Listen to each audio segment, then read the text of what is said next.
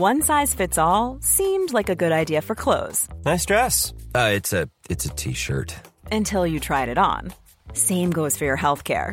That's why United Healthcare offers a variety of flexible, budget friendly coverage for medical, vision, dental, and more. So, whether you're between jobs, coming off a parent's plan, or even missed open enrollment, you can find the plan that fits you best. Find out more about United Healthcare coverage at uh1.com. That's uh1.com.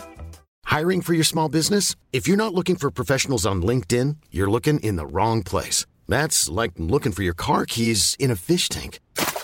LinkedIn helps you hire professionals you can't find anywhere else, even those who aren't actively searching for a new job but might be open to the perfect role. In a given month, over 70% of LinkedIn users don't even visit other leading job sites. So start looking in the right place. With LinkedIn, you can hire professionals like a professional. Post your free job on linkedin.com slash people today. A lot can happen in three years, like a chatbot may be your new best friend. But what won't change? Needing health insurance. United Healthcare Tri Term Medical Plans, underwritten by Golden Rule Insurance Company, offer flexible, budget friendly coverage that lasts nearly three years in some states. Learn more at uh1.com. Alors, est-ce que je peux vous demander ce que vous faites dans la vie Je vous en prie. Aujourd'hui, c'est à moi de vous le dire. Au commencement était l'action. Continuez à inventer. Je sais pas ce qui vous attend, je sais pas ce qui va se passer, mais on peut pas tout piloter. Vivez-le à fond. Je suis Sarah Crosetti et vous écoutez La Bascule. Ici, on s'invite dans l'intimité d'hommes et de femmes au parcours inspirant et singulier. On questionne l'art et la manière dont ils habitent le monde, le remettent en question et le redessinent à leur façon. On discute de ce qui les fait vibrer, des moments clés de leur existence où ils ont basculé vers d'autres horizons que ceux vers lesquels on les avait orientés jusque-là. Écoutez leurs témoignages, écoutez-les redessiner le monde, en espérant que cela vous donne à votre tour l'envie de basculer vers de nouveaux horizons. Je pense qu'il y a une chose aussi euh, que notre culture nous dissimule, c'est vraiment l'idée que, ben, en fait, même quand tu es artiste, tu as un modèle économique. Je on peut euh, complètement ne pas vouloir le voir. Je comprends que ça enlève un peu de la poésie et un petit peu euh, de justement ce qu'on cultive autour de ça. Mais en vrai, quand tu es artiste, quel que soit ton domaine artistique, tu as un modèle économique. C'est impossible autrement. Sinon, il n'y a pas, y a pas, c'est pas un métier en fait. S'il n'y a pas de modèle économique, c'est pas un métier. Aujourd'hui, j'ai rendez-vous en Bretagne chez Anne-Solange Tardy, auteure, plume, créatrice et entrepreneur. Véritable couteau suisse, il y a une quinzaine d'années, Anne-Solange lance un blog, Cachemire et Soie, qui va faire découvrir sa plume. Elle est ensuite sollicitée par des éditeurs pour écrire en son nom ou sous nom d'emprunt des dizaines de livres. En parallèle, elle lance avec une amie le blog Un beau jour, devenu référence dans le monde du mariage. Elle écrit aussi des newsletters, met en ligne une formation photo, bref, c'est l'image même de la slasheuse à succès, ce néologisme qui caractérise ceux qui vivent de plusieurs activités. Et puis un jour, il y a 4 ans, elle tombe sur un tuto pour apprendre l'aquarelle botanique. Et c'est une révélation. Elle se lance corps et âme dans la pratique et décide de créer une formation en ligne. D'une activité qui semble très niche à première vue, Anne Solange réussit à en faire son métier, alliant ainsi travail, passion et finances. Dans cet entretien, on parle des idées reçues sur le fait d'être doué dans l'art, de l'importance de réfléchir son modèle économique, on parle aussi de la joie de savoir dessiner une cerise et de s'appuyer sur toutes les expertises que l'on a déjà. Le chat mange ses croquettes nonchalamment, ça croustille donc par intermittence dans vos oreilles, les oiseaux chantent, bref, c'est un moment apaisant et j'espère qu'il vous inspirera autant qu'Anne Solange devant ses feuilles canson. Bonne écoute Ah, maintenant, il faut que c'est moi qui commence direct. Quoi. Ouais, tu commences oh direct. c'est le truc le plus difficile. Alors, je m'appelle Anne-Solange Tardy. Je vis en Bretagne depuis bah, une petite année. Euh, avant ça, je vivais en région parisienne, comme euh, j'ai l'impression euh, la moitié de la France aujourd'hui. Et j'ai créé il y a un an une plateforme d'apprentissage de l'aquarelle botanique. Voilà. Et avant, tu faisais pas. Enfin, ça, ça, fait longtemps que tu fais de, de l'aquarelle. Ben, pas si longtemps que ça en réalité. J'ai commencé à peindre en 2018 et on est en 2022, donc tu vois, ça fait pas, ça fait 4 ans. Ah. Alors moi, j'ai eu tellement de vies professionnelles empilées les unes sur les autres que c'est difficile de, de décrire ça en juste une phrase. Mais en gros, pendant les 15 années qui ont précédé, ou 14 ou 13 années qui ont précédé ma découverte de l'aquarelle, j'avais donc j'ai eu un blog pendant des années qui s'appelait Cachemire et Soie et qui était un des premiers blogs féminins qui a été connu et mis en avant par la presse et tout ça. Et ça, ça a été le point de départ de plein, plein, plein d'autres, de plein d'autres boulots. C'est-à-dire que j'avais mon blog qui était un endroit sur lequel je faisais pas spécifiquement de partenariat, donc j'avais pas d'apport euh, ce qu'on appelle aujourd'hui de trucs d'influenceurs où euh, des marques viennent te payer pour que tu en parles sur le blog. En revanche, il y avait euh, des éditeurs qui m'ont proposé d'écrire des livres, des marques qui m'ont proposé d'écrire pour elles. voilà. Parce qu'elles aimaient bien ta plume en fait. Voilà, alors ma plume, et puis après, c'est greffé là-dessus la photo. Et puis ensuite, c'est aussi greffé d'une manière ou d'une autre une sorte de capacité à conseiller les marques sur comment communiquer quand elles étaient sur Internet. Donc ça, je ne l'ai pas fait beaucoup, mais en fait, c'est juste pour traduire le fait qu'à partir de ce blog-là, euh, ben, finalement, il y a comme toute une euh, constellation d'activités euh, quand même assez diverses qui se sont organisées autour de ça. Et moi, juste la seule chose que j'ai pas fait, c'est dire, enfin, ou tellement peu fait que ça, je peux dire que je l'ai pas fait, c'est tout ce qui était ben, influence, c'est-à-dire travailler pour des marques directement sur mon blog. Ça, je l'ai vraiment quasiment pas fait. Mais en dehors de tout ça, voilà, il y avait il y avait tout ça. Donc, moi, ce que je faisais principalement, j'ai quand même beaucoup écrit de livres. Hein. ça a été une de mes grosses sources de, revenus pendant des années. Et à partir de 2011, si je ne dis pas trop de bêtises, on a créé avec une amie un blog magazine sur le mariage qui s'appelle Un beau jour. Euh, moi, je me suis, euh, j'ai cessé d'y travailler depuis, euh, bah, du coup, depuis 2000. je suis vraiment nulle avec les dates. Depuis 2018, un truc comme ça. D'accord. 2018-2019. ça a correspondu à peu près au moment où j'ai commencé à découvrir l'aquarelle, même si ça n'a absolument rien à voir. Mais voilà, donc ça, c'est, j'ai plus aucun rôle opérationnel dans un beau jour aujourd'hui, mais pendant quelques années, il y a eu le développement de cette entreprise-là euh, en plus. Alors moi, j'avais une activité qui était vraiment loin d'être à plein temps pour un beau jour, mais bon, voilà, c'est euh, ce que j'ai développé. Donc j'avais, tu vois, en parallèle il y avait un beau jour qui était euh, un blog sur le mariage, un blog magazine sur le mariage. Euh, moi, je m'occupais principalement de la partie DIY et de développer la newsletter. J'ai créé à partir de 2016 une formation photo en ligne euh, pour apprendre à faire des photos avec son téléphone portable. Donc j'avais cette partie-là.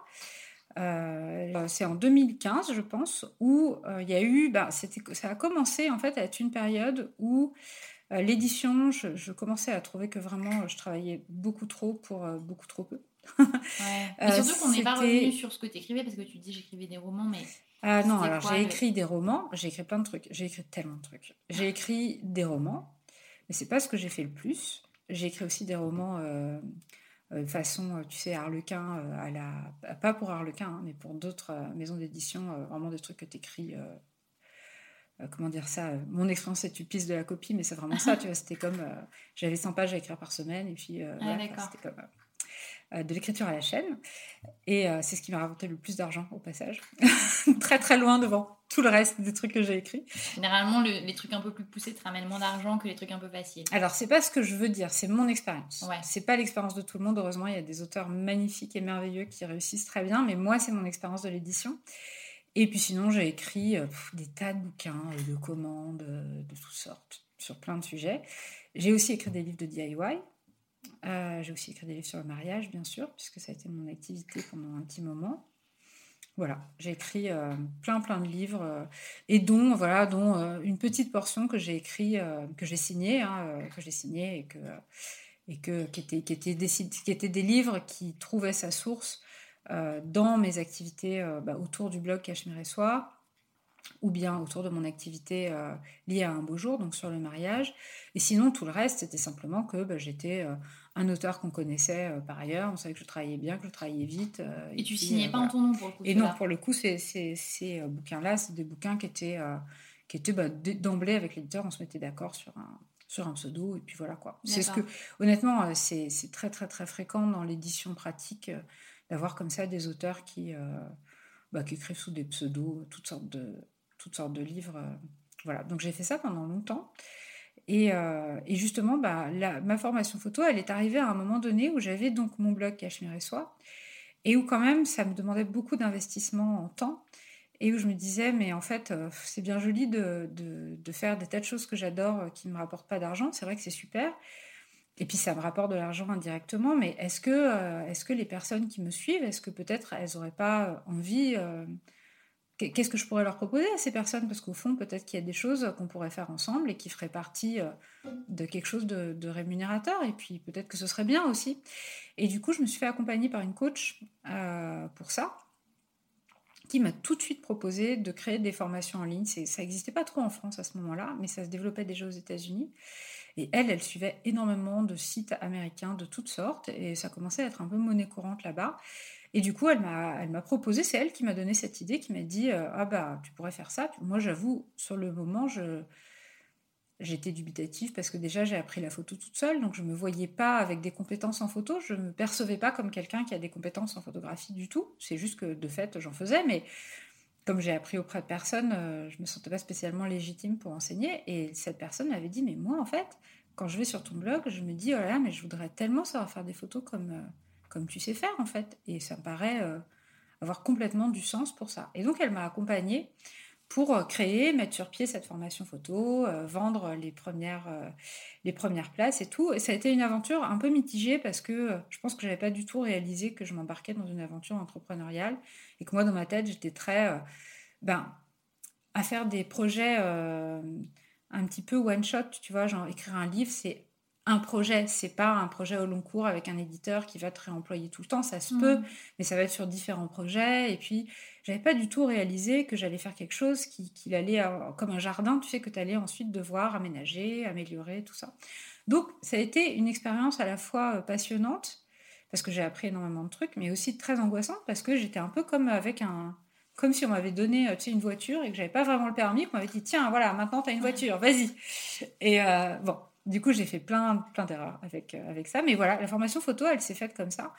Et, euh, et, franchement, ça a, été, ça a été une super aventure parce que euh, moi, ça m'a permis de prendre conscience que je prenais effectivement beaucoup, beaucoup de photos parce que c'était une manière, tu vois, de consigner tout un tas de petits trucs jolis et sympas et que ça participait vraiment à, bah, à mon bien-être, tu mmh. vois, globalement, dans la journée.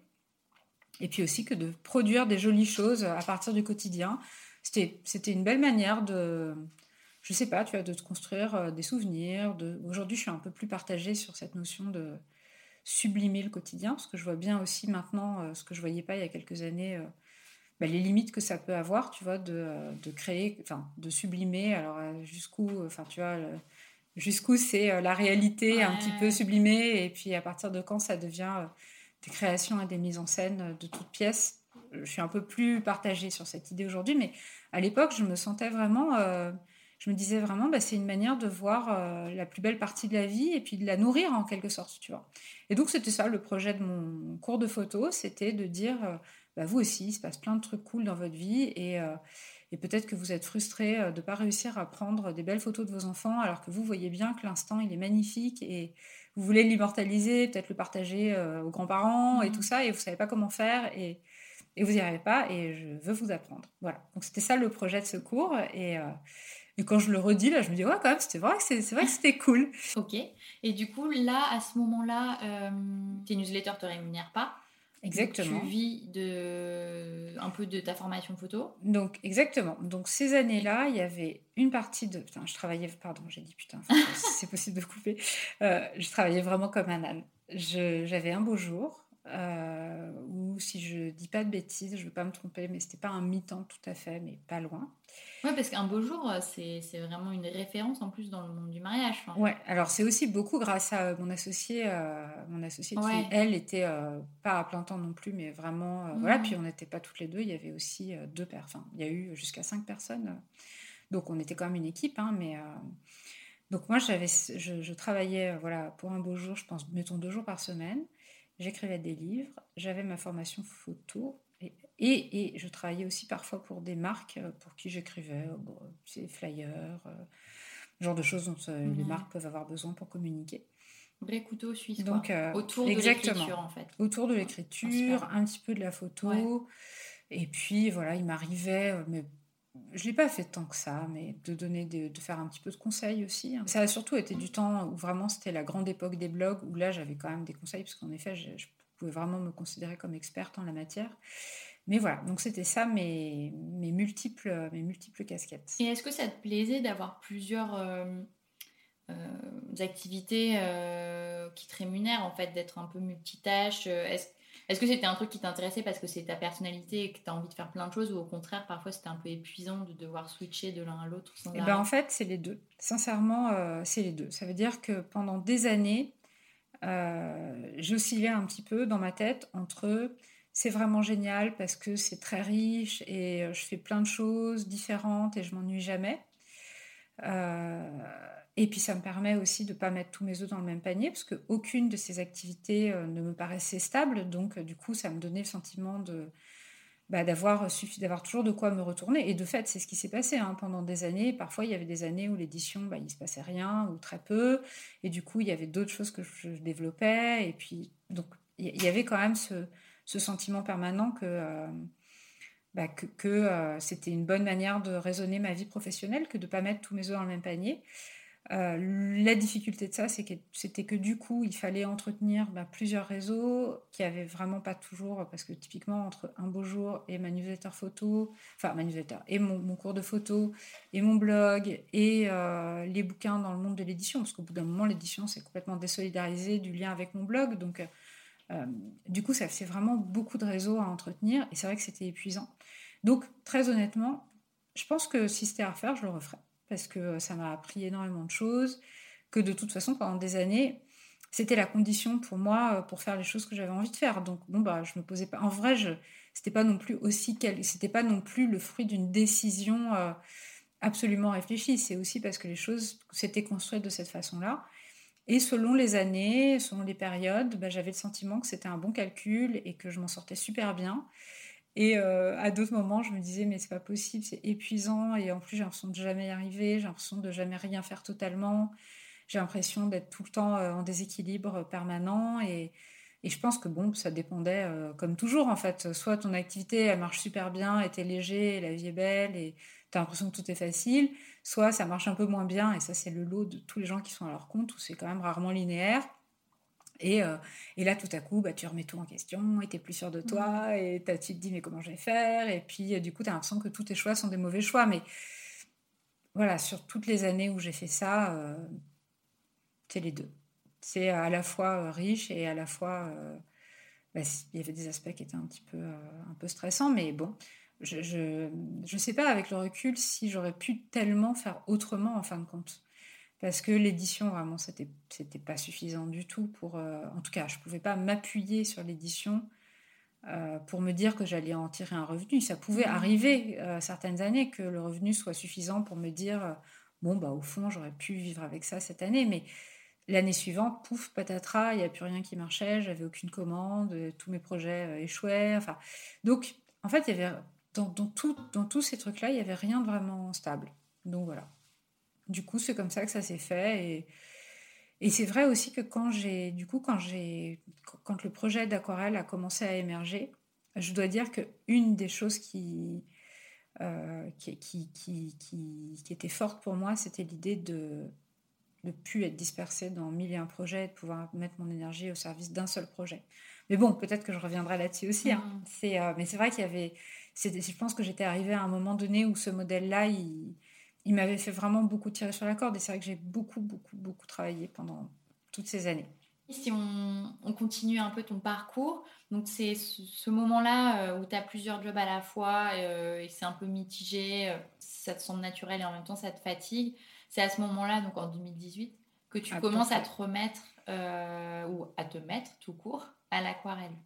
Alors c'est ça, complètement. C'est alors vraiment le moment où je me suis mise à l'aquarelle, c'est un peu difficile de dire ça parce que j'ai eu plein de petites périodes. Euh, l'aquarelle, c'est quand même. Euh, c'est ce que je pense vraiment, c'est que c'est un médium où si personne est là pour t'aider à comprendre un peu comment ça marche, c'est pas comme euh, d'autres types de d'autres types de médiums comme peut-être l'acrylique où finalement bah, tu superposes un petit peu les couches enfin t'as pas besoin que vraiment on t'explique mmh. enfin c'est toujours mieux je pense d'avoir des explications mais L'aquarelle, quand même, si personne t'explique comment ça fonctionne, tu peux vraiment tourner en rond pendant un paquet de temps avant de, de juste comprendre ce que tu fais et puis pouvoir diriger un petit peu les choses en fonction de ce que tu veux. Il y a beaucoup de gens qui se disent que, euh, du coup, qui contournent ça en disant oui, mais l'aquarelle, du coup, c'est euh, ce qui est génial, c'est que c'est un médium euh, qui t'oblige à lâcher prise parce que ça fait jamais ce que tu veux. Et on peut complètement euh, voir, je ne veux pas du tout dénigrer les autres façons de peindre que la mienne, on peut complètement voir les choses comme ça, mais pour moi qui avait, qui avait des idées en tête que j'avais envie de faire aboutir sur le papier, ça marchait pas du tout. Donc bon, j'ai fait des timides essais en me disant que c'était pas pour moi tout simplement. Et puis en 2018, je suis tombée, je dis 2018, je pense que c'est 2018. Je suis tombée sur un tuto en ligne d'une poire euh, réaliste à peindre et euh, honnêtement, je me sentais pas du ça m'impressionnait mais tellement et c'était un tuto gratuit donc bah je me suis lancée. Et vraiment, je, me souviens avoir fini ce tuto et me dire mais c'est pas possible, c'est moi qui ai fait ça. Vraiment, mais vraiment littéralement, j'étais euh, subjuguée de. Ça me paraît. En fait, il y avait un, gap tellement important entre ce que je me croyais capable de faire et, euh, et, ça, qui était sous mes yeux et que j'avais fait. Alors certes, en suivant les indications euh, étape après étape de quelqu'un, mais en tout cas, pour moi, ça a vraiment switché en euh, je suis pas capable à ok, je suis capable. c'est parti. Et en fait, vraiment, à partir de cet instant-là, euh, j'ai eu une sorte d'appétit euh, de dévorant, quoi, de je veux tout essayer. Et je pense vraiment que pour moi, le pivot, ça a été de passer de je ne me crois pas capable de quelque chose qui m'attire à euh, bon bah là quelqu'un m'a prouvé que j'étais capable et bon bah c'est parti quoi on y va. C'était qu'une question de confiance en soi en fait. pour moi oui je pense que c'était euh, c'était beaucoup ça. Mais en fait ce que je constate aujourd'hui maintenant que j'ai un petit peu d'expérience euh, en ayant discuté avec d'autres personnes je me rends compte vraiment que la plupart des gens qui ont envie de dessiner bon il y a ceux qui n'ont pas envie de dessiner que ça n'intéresse pas c'est tout à fait ok mais dans les gens qui ont envie de dessiner il y a une très grande majorité de gens qui pensent vraiment euh, euh, qu'ils en sont pas capables. Et en fait, ils le croient tellement, c'est tellement intériorisé que même quand euh, je viens, par exemple, la question qu'on me pose le plus souvent avant de s'inscrire à mon club d'aquarelle, c'est mais quand tu dis que c'est pour les débutants, c'est moi je suis vraiment débutant et à chaque fois je dis oui oui, si tu n'as jamais tenu un pinceau de ta vie, c'est ok. Mais je, je sens bien qu'il y a vraiment une sorte de croyance très très très profonde en nous de pour dessiner, il y a besoin d'un prérequis, d'une sorte de, douance du dessin. Ou une sorte, en fait, j'ai l'impression que personne, euh, euh, je sais pas, c'est comme s'il y avait un refus d'accepter l'idée toute simple que pour apprendre, enfin, pour savoir, il faut apprendre. Enfin, il n'y a pas d'autres. Euh, et moi, en fait, j'ai l'impression que j'avais cette connaissance-là déjà, parce que par ailleurs, j'étais, voilà, je te dis, j'avais vraiment pas peur de faire quoi que ce soit de manuel dans aucun domaine. Mais j'avais une appréhension avec le dessin et, la peinture.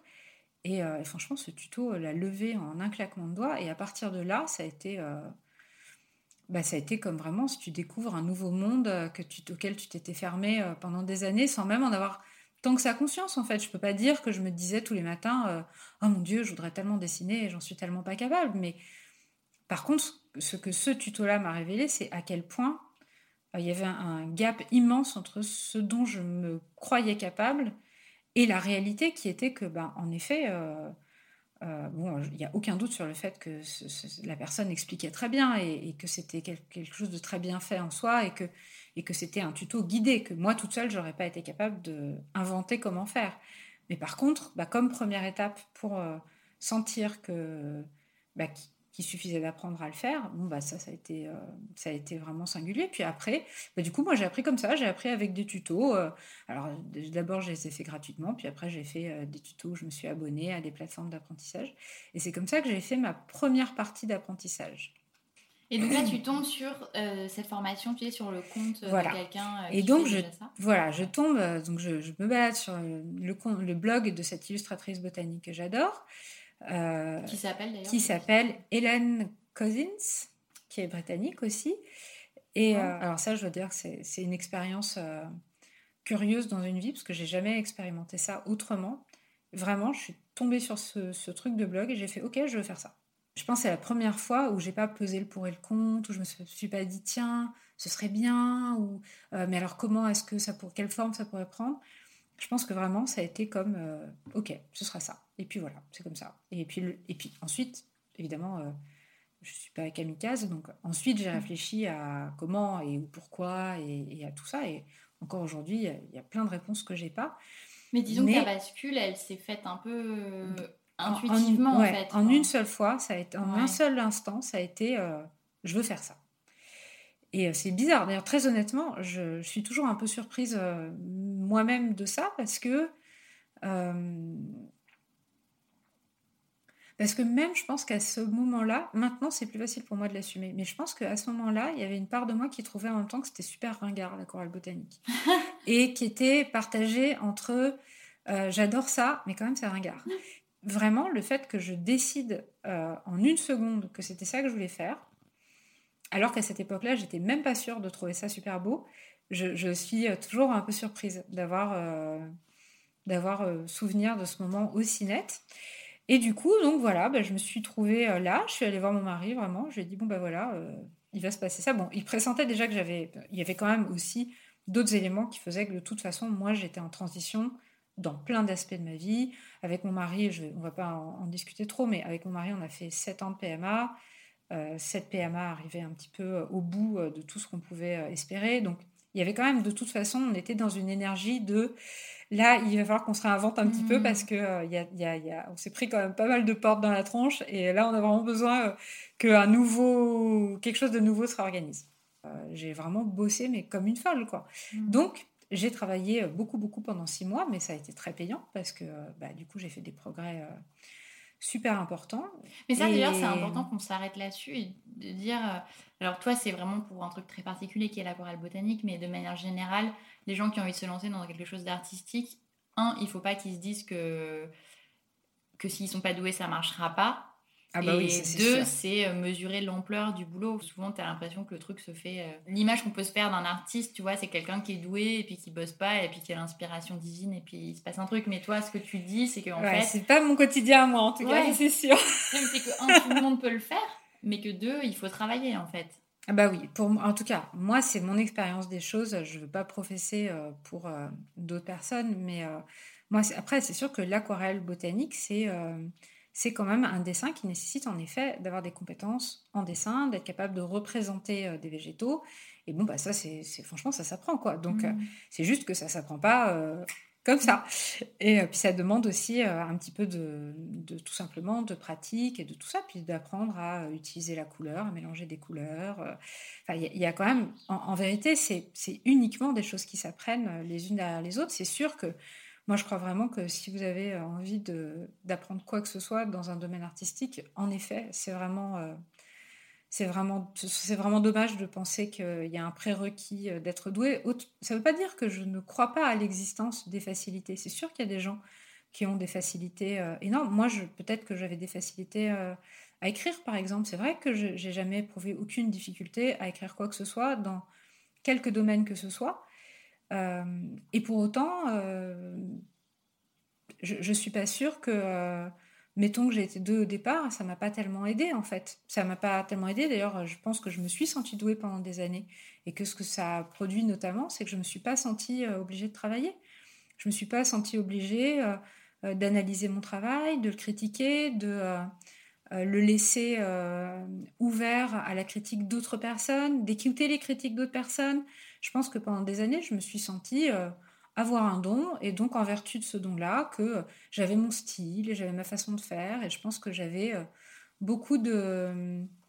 Je sais pas comment dire ça, je pense que je me sentais pas très ouverte à apprendre et à développer euh, mon travail, et je vois bien à quel point, euh, là, en partant de zéro, parce que vraiment, je peux vraiment dire que je suis partie de zéro, en partant de zéro avec le dessin, ben en fait, maintenant, ça fait 4 ans que je peins, il y a 15 jours de ça, pour la première fois, j'ai osé poster mon travail sur un groupe Facebook d'illustrateurs botaniques. c'est la première fois que j'ai osé le faire sans me dire euh, oh là là mon dieu. Et franchement, et ce qui est fou, c'est que en fait, c'est même pas qu'avant je me disais quoi que ce soit, c'est que ça m'était même jamais venu à l'esprit de l'idée de publier mon travail euh, sur un groupe de gens où je trouvais que c'était quand même des gens qui assuraient vraiment. Et là, je me suis lancée et en fait, euh, j'ai halluciné. Mon travail a eu un succès vraiment important et je pense que vraiment personne s'est dit mais qu'est-ce qu'elle fout là cette fille? Et mon et et, et euh, il s'est écoulé bah, 4 ans, tu vois? Et euh, pourtant vraiment je pars d'absolument rien. Et en 4 ans, moi je pense que j'ai une vie de travail qui m'attend pour atteindre mon idéal, ce que j'aimerais être capable de peindre et comment j'aimerais le peindre, ça c'est certain. Mais je pense qu'en 4 ans, sans être douée, sans avoir aucune compétence de départ, bah, maintenant, je pense que plus personne met en doute le fait que euh, je suis capable de produire un travail d'une mmh. qualité euh, professionnelle qui, voilà, qui est, qui est, qui est ce qu'elle est, avec bah, j'ai encore plein de choses à apprendre, donc il y a plein de choses que je sais pas faire, et puis c'est pas grave d'ailleurs, j'en aurai toujours des choses que je sais pas faire et que j'ai besoin d'apprendre, mais voilà. Donc euh, vraiment non, euh, franchement, euh, le fait d'être doué ou de pas être doué, ça compte tellement pas dans la balance, c'est tellement pas ça qui est important. Et puis en fait, ce qu'il ce y a aussi, c'est que j'ai l'impression, c'est ça qui est trompeur, c'est que quand je vois mes dessins aujourd'hui, je sais que la Anne Solange il y a 4 ans se serait dit, oh, quand même la fille qui fait ça, elle est douée. Et je sais que c'est ça que j'aurais pensé. Et euh, c'est le truc euh, pourri, quoi. Parce que parce que c'est pas vrai. Parce que franchement, ce que j'ai fait, c'est pas être doué. Ce que j'ai fait, c'est travailler comme une folle pendant 4 ans. Enfin, c'est travailler. C'est euh, me consacrer à ça pendant 4 ans. C'est ça que j'ai fait. Travailler, c'est mmh. peut-être pas le mot qui, qui, qui, exprime vraiment ce que j'ai ressenti. Parce que c'est vrai que j'ai passé toutes mes soirées. La première année, je pense que toutes mes soirées, toutes mes soirées, toutes mes soirées, je dessinais. Euh, là, je l'ai fait un petit peu moins ces derniers temps, mais il se passe quasiment pas un jour sans que je dessine pas, donc, ou que je peigne pas, ou que. Euh, euh, et, bon, bah oui, ça paye. Clairement, il n'y a pas de doute, ça, ça paye. Quand est-ce que te vient l'idée de dire, bah, à mon tour, je vais mettre en place des formations? Eh bien en fait, comme je te dis, j'avais déjà ma plateforme d'apprentissage de, la photo. J'étais déjà dans un mood de hmm, j'ai envie d'organiser d'autres choses autour de la création. Déjà l'aquarelle, j'y avais pensé, mais pas forcément de l'aquarelle botanique. Donc tout ça était déjà bien bien bouillonnant dans ma tête. Euh, il y avait déjà plusieurs personnes qui, me voyant sur Instagram progresser, euh, me disaient oh là là, mais moi aussi j'aimerais bien faire pareil. Et, euh, puis déjà, il n'y a, pas d'endroit d'apprentissage en français, francophone. Donc assez naturellement, en fait, je me suis dit euh, bon, bah, moi, je vais faire ça aussi. Et puis, et puis je pense à l'instant où j'ai décidé que je voulais faire ça euh, euh, d'une manière ou d'une autre, il allait bien falloir que je trouve comment me rémunérer aussi. Et ce que je savais de mon cours de photo, c'était que vraiment enseigner, j'adore ça. J'avais ça, ça c'était vraiment quelque chose que j'avais découvert grâce à, la photo, à mon cours de photo. Et, et, ce qui a mis un petit peu le feu aux poudres, c'est ben voilà, c'était l'enthousiasme des gens qui me suivaient sur Instagram, qui de plus en plus m'ont dit euh, bah, euh, comment tu fais pour apprendre? Moi aussi, je voudrais apprendre. Parce que là, avais, donc, sur ton compte, tu as une grosse communauté, mais qui est due, comme tu le disais, euh, plus à tes activités d'écriture, etc. Et là, à cette époque-là, tu n'as pas, encore, pas encore de compte dédié? Non. À l'aquarelle, c'est sur ton compte global. Exactement. Exactement. En fait, moi, j'ai pas. Pardon, je t'ai interrompu. Excuse-moi.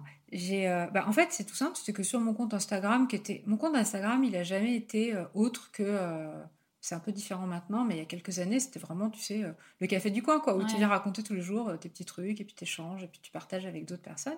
Et donc, bah, moi, depuis que je commence, depuis que j'ai commencé l'aquarelle, en fait, je suis comme les enfants. Moi, à chaque fois que je fais un truc dont je suis contente, je suis là, hey, regardez ce que j'ai fait. Donc, en fait, les gens m'ont vraiment vu euh, faire mes tout premiers. Je pense que la poire, j'ai certainement dû la partager sur Instagram. Donc, en fait, je pense que ce qui s'est passé, c'est vraiment ça. C'est-à-dire que vraiment, les personnes qui me suivent ont vraiment vu objectivement, je pense, quelqu'un qui n'y connaît rien, euh, apprendre et se sentir plus à l'aise et, euh, et voilà, et progresser, progresser, progresser. Si bien qu'à un moment donné, il y a des gens qui m'ont dit Mais tu veux pas m'apprendre? Et moi j'ai dit, ah, mais oui, je voudrais trop vous apprendre. Et puis, euh, il y a eu aussi que du coup, on s'est, dit avec, j'ai mon amie Adeline Clam qui a une, euh, boutique à Paris qui vend euh, des trucs magnifiques, qui fait que des jolies choses, qui organise des, et qui, qui organise aussi, aussi, des ateliers créatifs, avec qui on avait déjà commencé à se dire, bah, tiens, on pourrait peut-être organiser des, des ateliers. Et, et pour préparer un atelier possible chez Adeline, j'ai demandé à mon mari de faire le cobaye, euh, lui qui avait jamais tenu un, un pinceau depuis le, avait plus tenu un pinceau depuis le collège. Et, euh, et, pareil, j'ai été épatée de son résultat. En fait, je me suis dit, ah, mais oui, mais ça marche vraiment quoi. Si je lui explique euh, pas à pas et que on découpe bien les choses ensemble, en fait, ça marche quoi. Et puis même lui, il était comme, ah ouais, j'ai fait, fait, cette cerise. et euh, c'est vraiment super. Et du coup, bah, c'est parti comme ça. Et en fait, ça a créé une sorte de, euh, je sais pas comment dire, tu sais, de, d'élan d'enthousiasme euh, vraiment, vraiment fort, suffisamment fort pour que je me dise, ok, c'est parti, on le fait. Et voilà, c'est comme ça que ça s'est fait. Et donc, on va pas rester sur et voilà. donc là, c'est tu te dis, ok, je mets en ligne une formation et ça Enfin, comment tu réfléchis au format, euh, tu vois, les détails un peu pratiques euh, alors, le truc, c'est que euh, moi, je me suis quand même tout de suite dit, il faut que je reste réaliste par rapport à qui je suis moi. C'est-à-dire que je ne pouvais pas me, me, mettre dans la peau de quelqu'un qui avait l'assurance d'une personne qui peint quotidiennement depuis 20 ans et qui est super, voilà, pour, qui, a, aucune question à, à, se poser. Et je me suis dit, bon, bah, pars de toi, pars de toi qui, qui, peut juste transmettre tout ton émerveillement de d'être encore complètement ignorante de quelque chose euh, trois ans plus tôt et de voir comment, tu vois, comment est-ce que tu peux, euh, comment est-ce que tu peux découper les choses pour amener un résultat rapide et quand même en s'amusant et tout ça. Et puis aussi, je suis partie, euh, une chose qui est quand même assez nouvelle, c'est que jusqu'à présent, je pense que j'avais toujours tout fait, j'ai toujours tout fait à ma sauce, sans vraiment tenir compte de ce qui existait, sans tenir compte de comment faisaient les autres. Et là, je me suis dit, bon, tu peux pas être ignorante, tu peux pas être euh, avec si peu de bagages de départ, tu peux pas t'appuyer sur euh, rien en fait. Euh, donc, ce que j'ai commencé par faire, c'est aller regarder comment faisaient d'autres personnes. Et j'ai cherché le modèle qui me paraissait le plus... Déjà, j'ai choisi le modèle avec lequel moi j'avais appris. Donc, un modèle avec des tutos essentiellement. Donc, du coup, j'ai tout de suite décidé que j'allais m'appuyer sur ces modèles déjà existants à l'étranger de plateformes d'apprentissage par projet.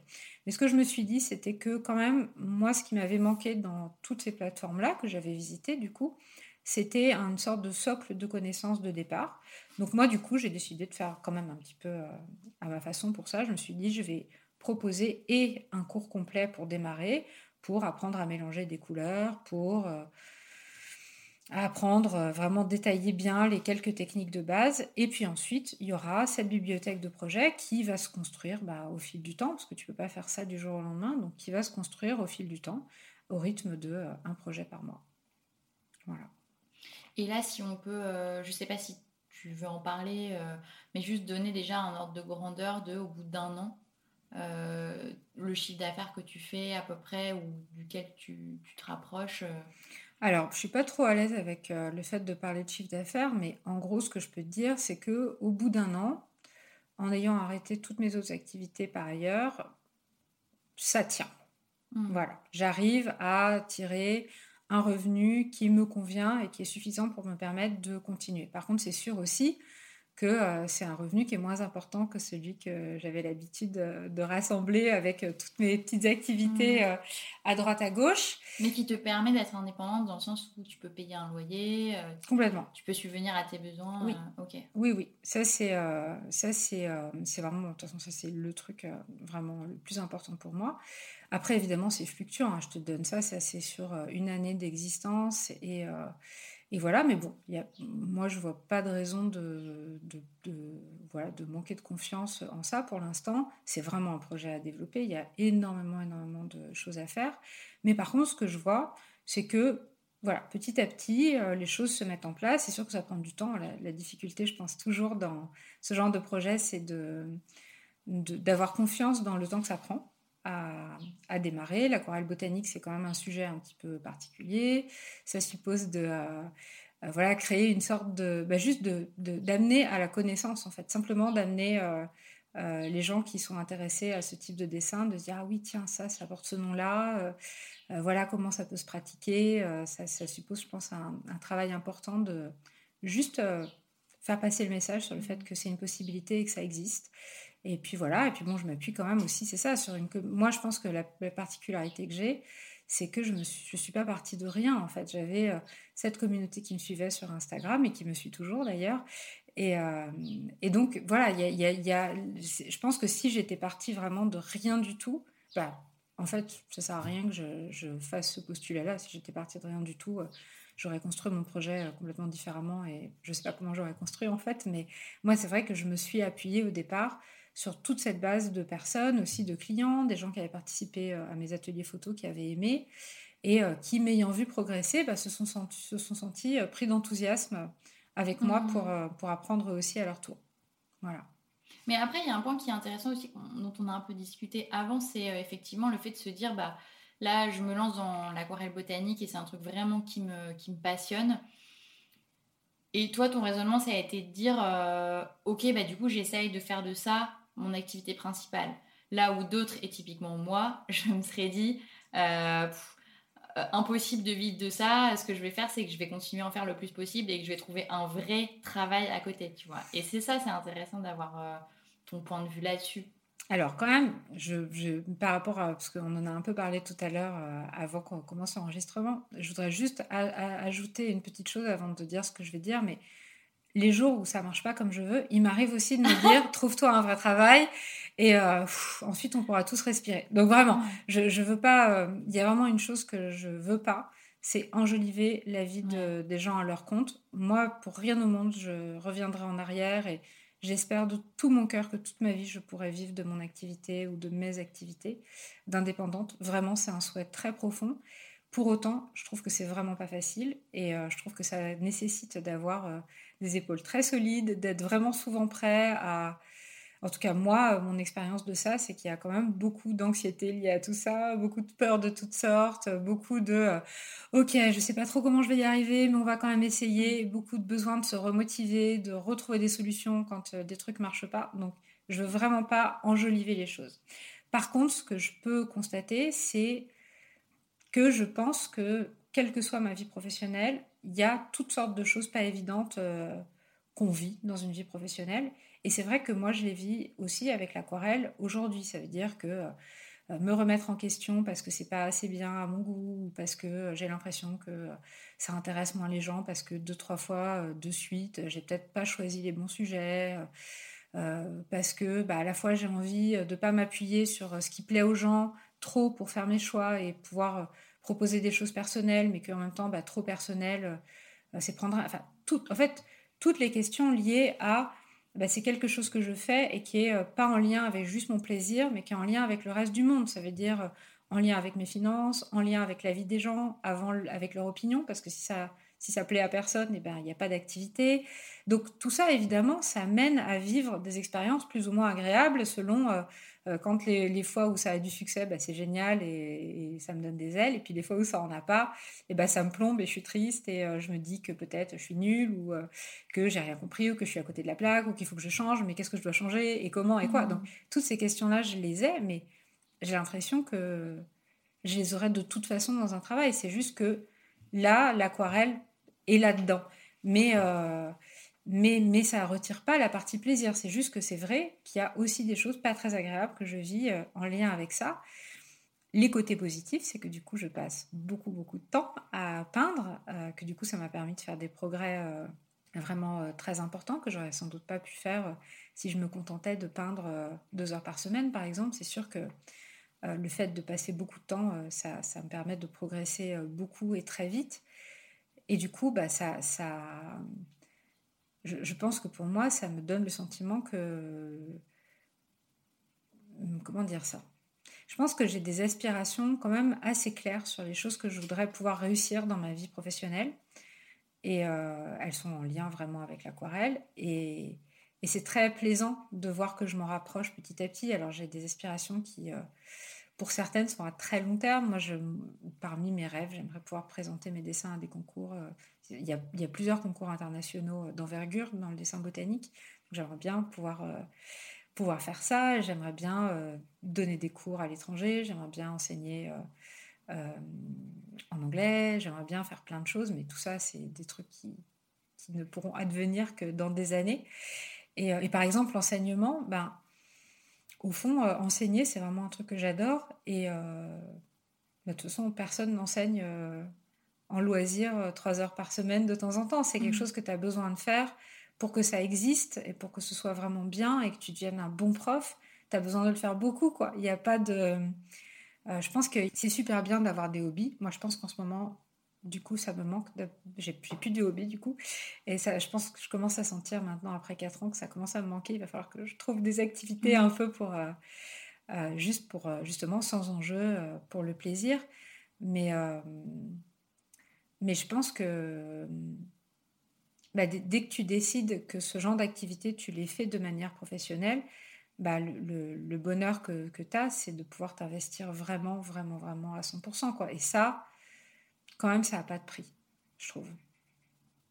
Ouais, mais c'est, enfin, je trouve que c'est hyper euh, paradoxal cette problématique. J'avais lu un bouquin, euh, je le remettrai dans la description du podcast, que je l'ai plus en entier, je crois que c'est The Imit, of Entrepreneurship, quelque chose comme ça, qui est un truc vraiment un best-seller anglais. euh, et moi qui m'avait beaucoup marqué parce qu'en fait, il prenait l'exemple d'une nana qui adorait pâtisser. Et ses- ses proches lui disaient toujours oh, mais tu devrais ouvrir une pâtisserie, etc.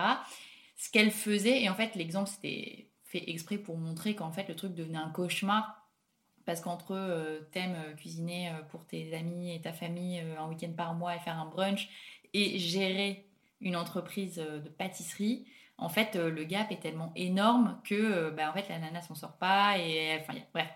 Et du coup, ce truc-là était vraiment très bien fait. Et d'ailleurs, il s'est beaucoup vendu. Et c'était juste pour, euh, pour illustrer le fait que, en fait, parfois, on projette ou on fantasme des trucs sur une activité qu'on aime beaucoup faire et que, si on la faisait vraiment, ce serait un enfer. Et c'est pour ça que toi, je trouve que ton parcours, il est intéressant parce que toi, c'est un peu le contre-pied de ça. C'est de dire, bah non, moi, j'ai décidé de m'y consacrer à temps plein parce que j'ai envie de faire ça tout le temps, tout le temps, tout le temps. Et bien sûr qu'il y a du négatif, mais euh, ça contrebalance pas, euh, enfin, ça contrebalance justement pas assez le positif. Le positif est toujours euh, beaucoup plus important. Ben, oui, mais cela dit, c'est quand même tout à fait euh, vrai ce que tu dis, c'est-à-dire qu'il y a quand même déjà, moi je ne suis pas partie avec une activité sur laquelle euh, y a- il y a- je pense que ce que tu viens de donner comme exemple, il est effectivement très parlant. Et moi, ma réalité à moi, c'était que j'avais déjà une communauté sur Instagram et mon blog, j'avais déjà une plateforme d'apprentissage. Ce qui devenait nouveau, c'était l'aquarelle. Et puis, euh, en réalité, il y a, on peut aussi scinder mon activité entre ma plateforme d'apprentissage de l'aquarelle et euh, finalement, moi, ce que je fais pour moi-même, c'est encore différent parce que euh, entre faire un, tuto pas à pas pour quelqu'un où tu vas le peindre trois fois pour voir comment est-ce que tu peux euh, le peindre intelligemment pour que déjà le projet ait un début, un milieu, une fin, que ce soit cohérent, que ce soit intelligible pour la personne, que tu puisses aussi sélectionner dans ce projet quelque chose qui va apporter par rapport aux autres projets qui ont déjà été publiés pour que bah, ça vienne nourrir euh, les connaissances de, cette, de la personne qui va le suivre et euh, lui apporter vraiment quelque chose. Bah, ça, c'est une chose, mais c'est sûr que si moi je peins euh, euh, pour moi-même, Mm. euh, c'est pas du tout, du tout, la, la- la- la- c'est pas du tout la même démarche en fait. Si je peins pour moi-même, même au niveau euh, psychologique, je vais pas être dans le même état. Je vais me mettre dans ma bulle et je vais faire les choses au fil de l'eau, sans, sans forcément convoquer euh, euh, une méthodologie aussi rigoureuse que celle que je peux donner dans mes cours, avec l'intention de transmettre des choses à, à d'autres personnes. Pour moi-même, je vais être un petit peu plus, oh bah, je fais un peu de ci, un peu de ça, ah ben tiens, là j'ai un truc à corriger. Et puis, c'est donc, en vérité, à la fois, je, me suis quand même appuyée sur un- une grosse partie euh, de choses que je connaissais déjà ou que je commençais déjà euh, à connaître, tu vois. Donc, j'ai pas non plus switché d'activité, tu vois. Je suis Ouais, pas ouais, devenue euh, auteur et hop, je me suis lancée comme jardinière, tu vois. C'est, c'est, il y avait quand même des tas d'éléments qui étaient déjà de l'ordre un petit peu du connu. C'est simplement que le, le, comment, le matériau de base est différent, mais Mhm. Au fond, euh, je, pense que j'avais déjà pas trop de doutes sur quand même pas mal de choses très importantes, comme euh, bah, déjà la communication et comment m'y prendre. Euh, la plateforme, c'est moi qui l'ai créée de A à Z. Tu vois, l'air de rien, si tu n'as aucune connaissance technique, bah, c'est quand même une grosse partie. Et ça, ça peut vite devenir un cauchemar. D'ailleurs, même en connaissant, je trouve que c'est pas mal un cauchemar. Donc, ça, ça peut vite devenir un cauchemar. Au niveau modèle économique, j'avais quand même une idée assez précise de ce que j'avais en tête. Euh, tu vois, il y avait, il y avait quand même euh, des, des éléments assez solides de- du connu. Je me suis pas non plus réinventée euh, de toutes pièces. Ouais. C'est ça qui est, c'est ça, c'est ça qui est important. Je pense que, alors loin de moi l'idée de dire ne faites pas ça, ne vous réinventez pas de toutes pièces, Mm. mais c'est juste pour dire que je pense que à la fois ça semble être un, un espèce de saut dans le vide, mais en fait si tu décortiques les choses un peu tranquillement, je me suis pas lancée bille en tête dans un nouveau projet sans avoir quand même quelques petites bases solides sur lesquelles m'appuyer. Voilà, c'est ça. Tout n'était pas solide et franchement, il y avait, beaucoup d'inconnus et il y en a toujours euh, énormément. Il y a toujours beaucoup d'inconnus, notamment les réseaux sociaux qui sont tellement changeants et euh, dont les règles changent tout le temps et qui nous rendent complètement fous. Et euh, c'est très très difficile de pouvoir se dire je fais telle chose, j'espère obtenir tel résultat et j'ai une sorte de base de connaissances sur laquelle m'appuyer pour développer les choses de manière rationnelle. Et là, il faut tout le temps s'adapter, tout le temps changer. euh, euh, qui fait que bah, il y a beaucoup d'inconnus en permanence, mais il y a quand même un socle de départ où j'étais sûre de mes connaissances, tu vois. Ouais. Non, mais ça, c'est bien que tu le précises. Que tu vois, il y a. Enfin, tout n'est pas tombé du ciel et entre guillemets, tu avais une moitié de fondation. Quoi. Oui, c'est ça, exactement. Mm. J'ai, je pense que je pense qu'il y avait, c'est ça, c'est que je me suis quand même appuyée sur pas mal d'éléments connus pour développer ce projet comme je l'ai développé. Mais en fait, c'est ça, tu vois, si j'ai, si j'avais pas eu cette communauté sur Instagram qui était super encourageante et demandeuse aussi, euh, probablement que, je sais pas, je peux pas dire j'aurais pas monté ce projet, j'en sais rien du tout, mais en tout cas, ce qui est sûr, c'est que j'aurais pas monté de la même mmh. façon, ça c'est certain. Peut-être que, je sais pas, j'aurais appris à faire de la pub sur les réseaux sociaux, par exemple, ce qu'aujourd'hui, je sais toujours pas faire. mais c'est un détail et à la fois, bah, c'est sûr que je, crois que euh, s'appuyer sur ce qu'on a déjà en soi de solide et de connu, euh, qui est peut-être pas directement lié à son activité. Par exemple, ben moi, une des choses que m'a appris ma formation photo, je pense ce que j'ai le plus appris de cette formation photo, c'est le marketing et les outils de marketing. Tu vois, plus que la photo. Enfin, on pourrait se dire, bah oui, ce que tu apprends d'une formation photo que tu as fait, c'est euh, je sais pas, des trucs en lien avec la photo. En fait, non, ce que, ce que j'ai le mmh. plus apprécié, c'est en termes de marketing.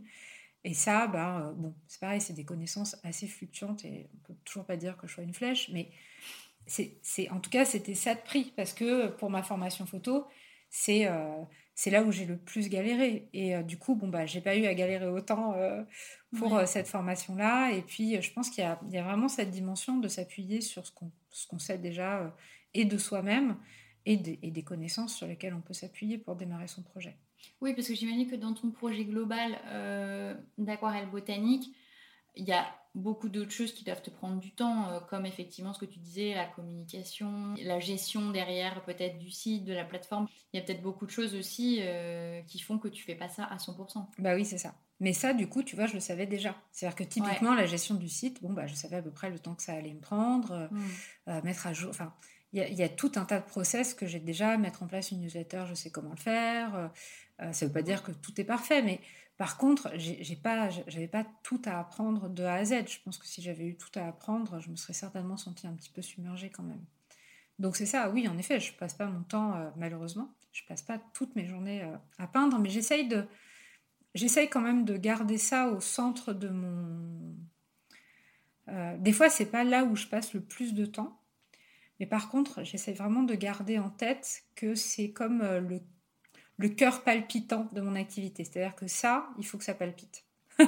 il faut que je garde, euh, enfin il faut, malheureusement on ne peut pas décréter que ça doit palpiter et hop ça palpite, mais euh, il y, a quand même ce, soin que je veux apporter à toujours un petit espace d'émerveillement et, euh, et, vraiment de pur plaisir.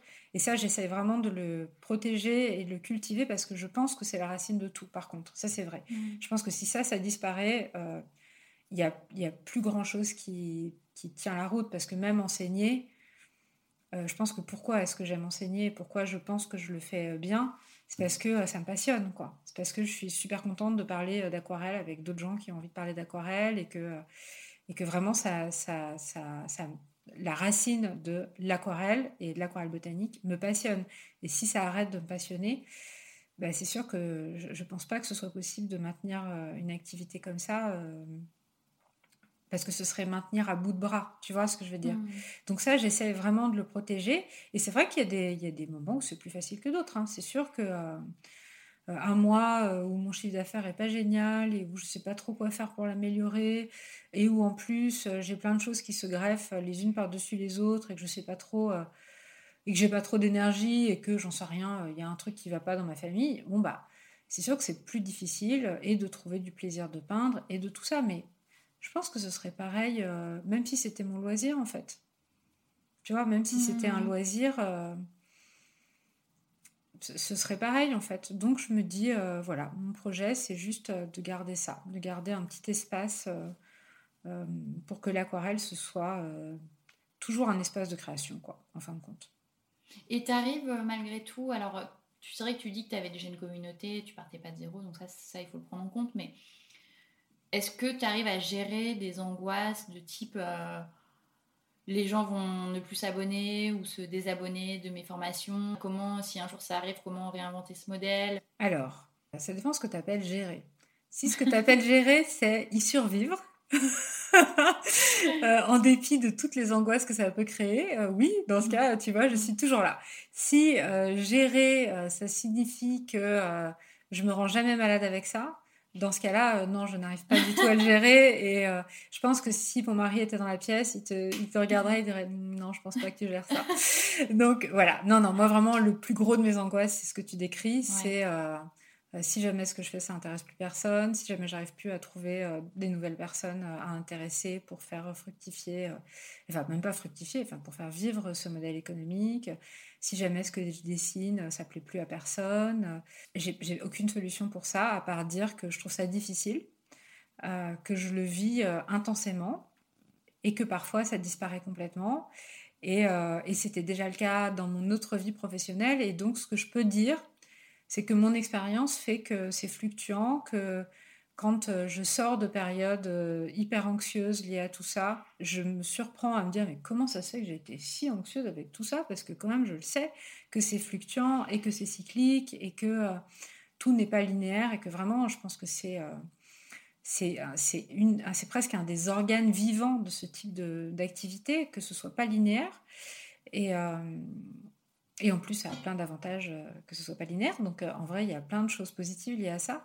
Mais bah, aussi, le fait que ce soit pas linéaire, bah, ça me plonge régulièrement dans, dans des euh, gouffres d'angoisse que franchement, je ne sais pas du tout comment gérer. Hein. Je, je, le vis comme tout le monde. C'est-à-dire que je suis réveillée à 4 h du matin avec les yeux grands ouverts en me disant Mon Dieu, mon Dieu, mon Dieu, mon Dieu, mon Dieu, mon Dieu. Et voilà. Et puis, et puis bah, ça passe, puis ça revient. Et puis voilà. Voilà. Mais par contre, une chose qui m'aide, beaucoup, c'est euh, la confiance que j'ai maintenant dans le fait que c'est cyclique. Ça veut dire qu'il y a, quand même, ça c'est très important, c'est qu'avec l'expérience et le fait d'avoir noté que souvent il y avait des hauts, des très hauts et des bas et aussi des très bas, et bien maintenant j'ai quand même de plus en plus confiance dans le fait que, ok, quand c'est un très bas, on le sait, il va peut-être y avoir euh, du mieux, il va même certainement y avoir du mieux, et et que, et que c'est quelque chose qui, qui, va de manière vraiment complètement cyclique. Et le fait quand même d'avoir confiance là-dedans, ça n'empêche pas que je me sens, enfin, je peux pas dire que je me sens euh, moins anxieuse hein, ou moins peureuse de l'avenir et de ce qui pourrait se passer. Je le vis exactement de la même manière, mais il y a quand même cette petite euh, lumière de, tu sais que si tu t'accroches, il y a quand même des chances que ça s'améliore. Mmh. Et bon, de fait, pour l'instant, c'est ce qui s'est toujours passé. Donc euh, voilà. Mais euh, en te le disant, je me dis aussi, oh là là, ne dis pas que ça va, que, que c'est comme ça que ça se passe toujours. Imagine que cette fois-là, ça marche pas. Tu vois, j'ai aussi comme un peu l'impression parfois que c'est, euh, je sais pas, des coups de chance ou des coups de balayette magique. Mais si, si, je regarde les choses en étant un peu, bah, avec une casquette un peu analytique, je me rends quand même bien compte que souvent, les périodes euh, qui, enfin, les périodes qui créent comme ça des envolées, c'est souvent des choses que j'ai mis en place en en ayant vraiment conscience ou pas, euh, que ce soit des fois intentionnel ou pas, euh, parfois pas toujours. Hein. il y a aussi des choses qui se créent sans qu'on sache trop pourquoi, des enthousiasmes, et qui tout à coup ont créé comme un moment, hop, où il s'est passé quelque chose. Et puis ensuite, bah, c'est pareil, rétrospectivement, souvent quand il y a eu des périodes un peu plus creuses, des fois je les vois pas venir et elles me surprennent, et puis parfois souvent c'est avec un recul de plusieurs mois quand même, où je, les regarde un petit peu avec attention et je me dis, ah oui, c'est vrai qu'il s'est passé ça. Et puis, euh, ah bah là, bah, typiquement, l'année dernière, il y a eu des périodes où euh, je me disais, oh là là, là, l'intérêt est en train de décroître. Mais en fait, moi, j'étais en train de déménager, de chercher une nouvelle maison. J'étais pas vraiment à ce que je faisais non plus. Donc, et je le voyais pas en fait. Moi, j'avais l'impression d'être obsédée par mais pourquoi, mais pourquoi, mais pourquoi? Mais en fait, euh, oui, bien sûr, j'étais pas si disponible que ça en fin de compte quoi. Et il y a des tas peut-être il y a des tas de choses que j'aurais que j'aurais pu voir ou saisir euh, que j'ai ni vu ni saisi parce que j'étais occupée à autre chose en fait, j'avais l'esprit ailleurs donc voilà, je me dis ça, je me dis que c'est cyclique et puis que surtout quand tu es toute seule à ton compte, quand tu es une équipe, il y a toujours quelqu'un pour euh, pour être au top quoi.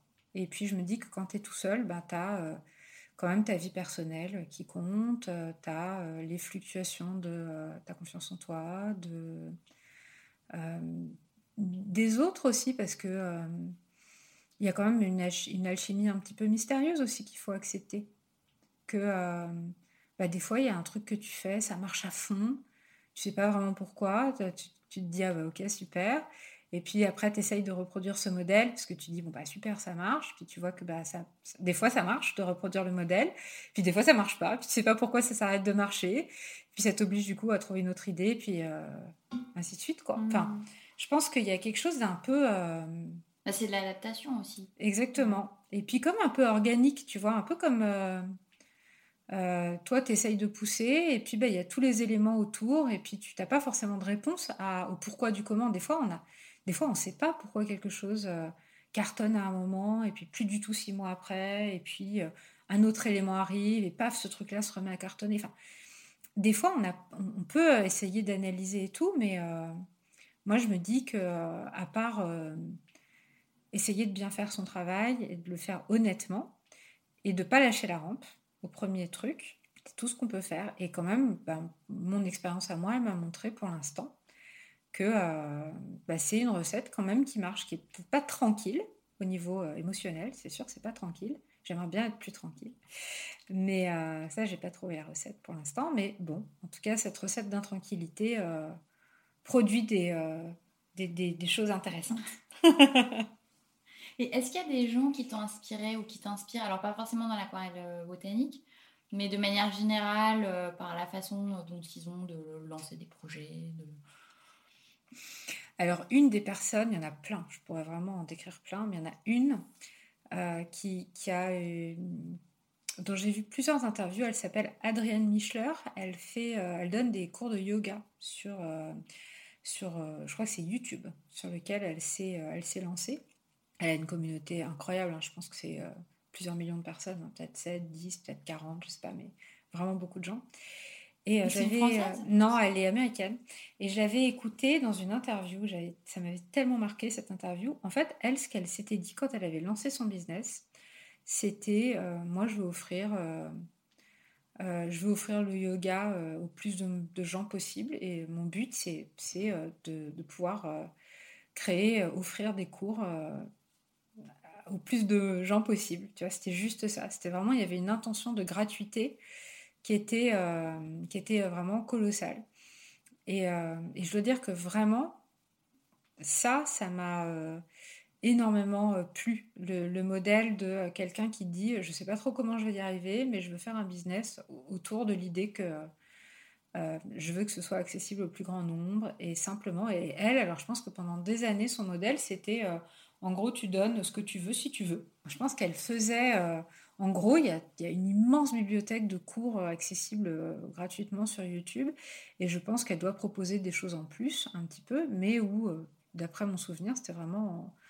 tu donnes ce que tu veux si tu veux. Enfin, même pas vraiment de minimum.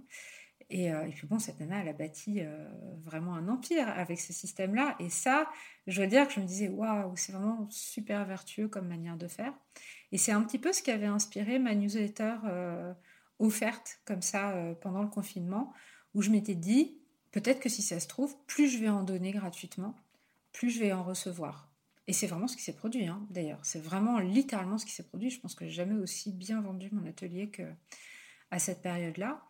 Et euh, mon atelier photo, donc. Et, et ça, vraiment, je dois dire que les limites de ça, c'est que je pense quand même que un public francophone est vraiment beaucoup, beaucoup, beaucoup, beaucoup plus petit qu'un public américain.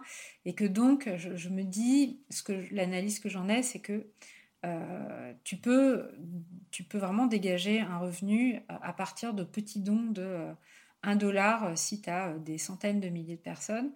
Euh, quand tu n'as pas des centaines de milliers de personnes, euh, ben, si tu fais des petites propositions avec des tarifs très très très très euh, petits, c'est quand même pas dit que tu arrives à, générer une communauté aussi importante. Cela dit, je dois quand même dire que, donc c'est difficile pour moi, je ne peux pas dire que je me sens capable de reproduire un modèle comme ça, mais par contre, je me sens quand même beaucoup plus inspirée par l'idée d'essayer de vendre le moins cher possible au plus grand nombre qu'à l'idée de vendre le plus cher possible à un tout petit nombre de personnes. Ça, je dois dire que euh, euh, je suis beaucoup plus excitée par l'idée que euh, des gens qui ne pensent pas en avoir les moyens, ne pensent pas avoir le temps, ne pensent pas avoir les dons pour ça ou les compétences, découvrent quelque chose et accrochent que par le côté hyper sélect d'un tout petit nombre de personnes qui auraient le droit de bénéficier d'un enseignement extraordinaire. Mmh.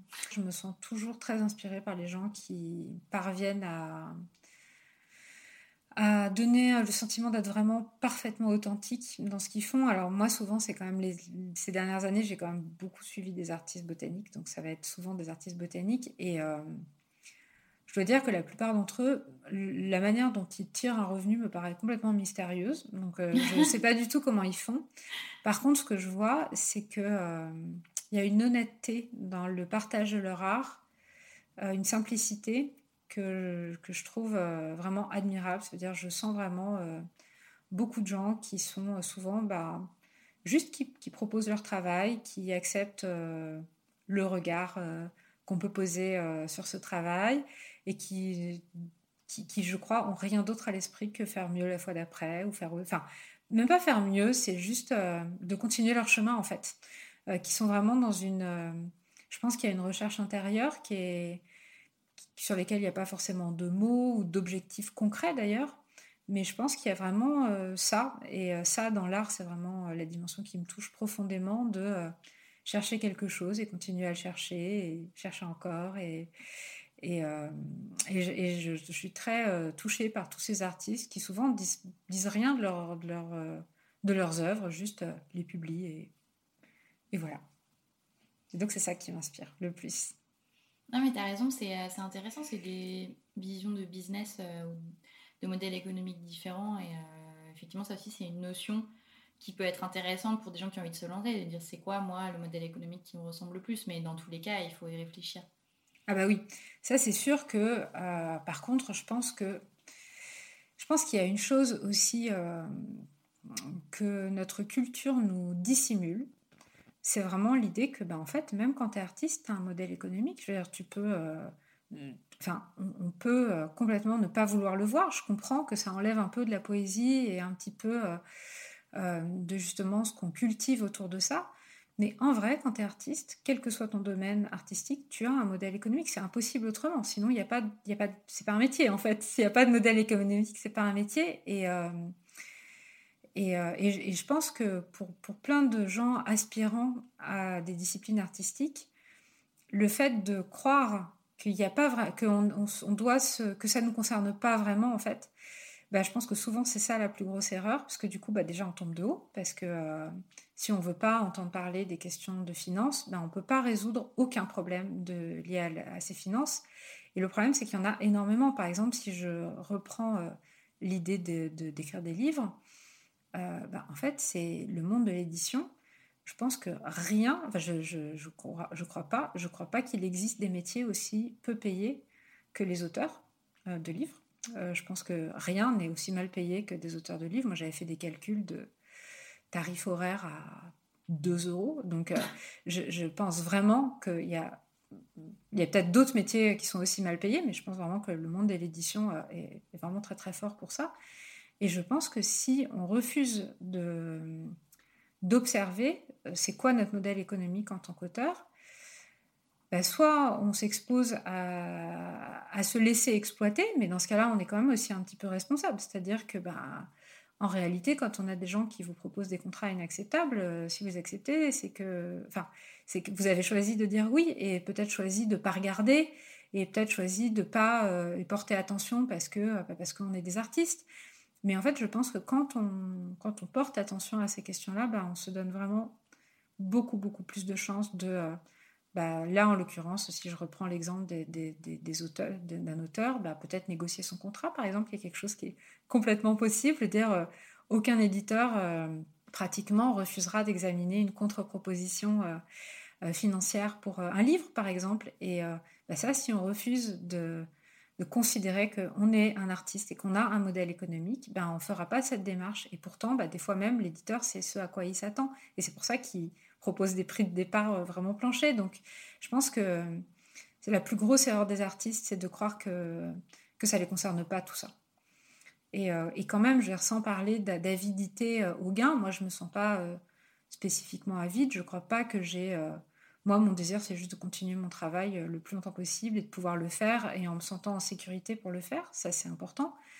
Mais et valoriser aussi d'un côté. Et valoriser, mais je dirais que sincèrement, euh, mon objectif numéro un, c'est euh, de pouvoir continuer à le faire mmh. euh, toute ma vie et, et, et, que ça me rapporte assez d'argent pour me sentir en sécurité quand même. C'est-à-dire pas sur la sellette en permanence. Ça, c'est important pour moi. Et puis oui, bien sûr, il y a la reconnaissance. Bah, L'argent, c'est sûr que c'est c'est plein de choses autres que euh, la possibilité de, c'est plein de choses autres que l'argent tout seul quoi. C'est euh, la reconnaissance c'est qu'est-ce qu'on fait aussi de cet argent là moi quand j'achète une œuvre d'artiste euh, du fruit de mes ateliers et de mon club d'aquarelle je suis hyper heureuse qu'il y ait toute cette circulation là d'argent quoi qui atterrisse dans des poches de personnes dont j'adore le travail dont je me dis que peut-être à leur tour elles aussi achèteront des trucs euh, géniaux euh, à des gens euh, que peut-être moi aussi j'adorerais. Enfin, mm. il y a, l'argent, c'est beaucoup plus que juste amasser des sous, quoi. Et, mais j'ai, ce que je voulais dire, c'est que il n'y a pas nécessairement de nécessité à être avide et à vouloir engranger le plus d'argent possible pour s'intéresser à la question financière. C'est ça plus que je voulais dire. C'est, il n'y a pas besoin d'être passionné par être riche pour juste euh, s'assurer que ce qu'on fait, c'est euh, dans les clous, en fait, dans, que ça tient la route, et puis du coup rectifier quand ça tient pas la route, bah, essayer de rectifier les choses, j'ai l'impression que c'est comme ça qu'on avance, en fait. On n'avance pas toujours de manière fulgurante dans la vie, quoi. Des fois, on avance à coup de, bon, bah, j'ai tenté ça, ça me rapporte pas beaucoup de sous, bah, je vais essayer... De, de, de, lancer ça un petit peu à côté, puis on va voir ce que ça donne. Et ça, ça peut se faire que si on est prêt à regarder dans ses comptes, quoi. Voilà. moi, je trouve que c'est important. Mmh, c'est éclairant. Mais écoute, on arrive à la fin de cet entretien. J'ai une dernière question pour toi. Euh, quel est ton conseil ou tes conseils pour les gens qui ont envie de basculer? Ce serait peut-être ce qu'on s'est dit un peu plus tôt, c'est-à-dire d'essayer autant que possible de s'appuyer euh, pour ça sur toutes les connaissances qu'on a déjà, sur euh, si on a un réseau, voir comment ce réseau peut nous aider, si on a de la famille euh, dans le domaine dans lequel on a envie de basculer. Euh, comment est-ce qu'on peut, euh, comment est-ce qu'on peut s'appuyer là-dessus Pour moi, c'est vraiment ce truc-là. Voir aussi si on peut pas créer quelque chose de nouveau à partir de cette nouvelle activité qu'on a envie de faire en rapport avec celle qu'on avait déjà fait Ou est-ce qu'il n'y a pas un talent qu'on avait particulièrement, qu'on a développé dans notre vie précédente qui peut nous servir pour développer ce, cette nouvelle activité? Parce que j'ai l'impression que quand on sait sur quoi on peut s'appuyer déjà, bah déjà on a de la force quoi et on peut avancer avec confiance. Donc euh, ce serait ça, ce serait d'examiner vraiment quelles sont nos forces déjà existantes et comment est-ce qu'on peut venir euh, euh, créer cette nouvelle activité pour basculer vraiment dans quelque chose de nouveau mais en s'appuyant sur ce qu'on a déjà commencé à créer tout au long de sa vie précédente. Super conseil. bah, je te remercie beaucoup Anne-Solange. Bah, merci à toi, merci beaucoup. Et euh, juste, j'ai pas précisé, mais pour tous les gens donc, qui te connaissent déjà ou, euh, et tous les autres qui ne savent pas forcément ce que tu fais, euh, on peut tout trouver sur ton compte dédié à l'aquarelle botanique. Oui, qui s'appelle Vivre et Créer. Vivre, et créer, tout attaché sur Instagram. Et sinon, le site internet, c'est vivre-et-créer.fr. Voilà. Il y a toutes les informations. Tout est dit pour découvrir tout ça. Oui. Merci, Merci à toi. Beaucoup.